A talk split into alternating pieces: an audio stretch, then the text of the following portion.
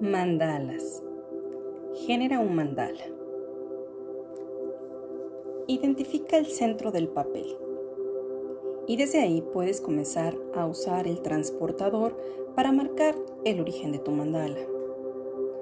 Es decir, su corazón que puede ser el inicio o el fin. Depende si lo pintas de adentro hacia afuera o viceversa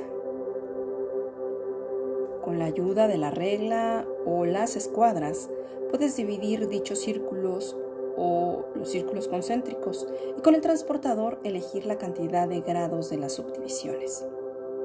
De ahí, darle rienda suelta a tu creatividad con otras figuras geométricas.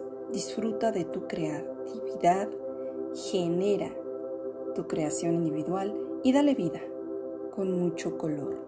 No hay límite y no necesitan ser figuras geométricas. Pueden ser figuras al azar e incluso sin orden y cada una de diferente tamaño. Yo soy tu amiga Annie Girón. Gracias, gracias, gracias.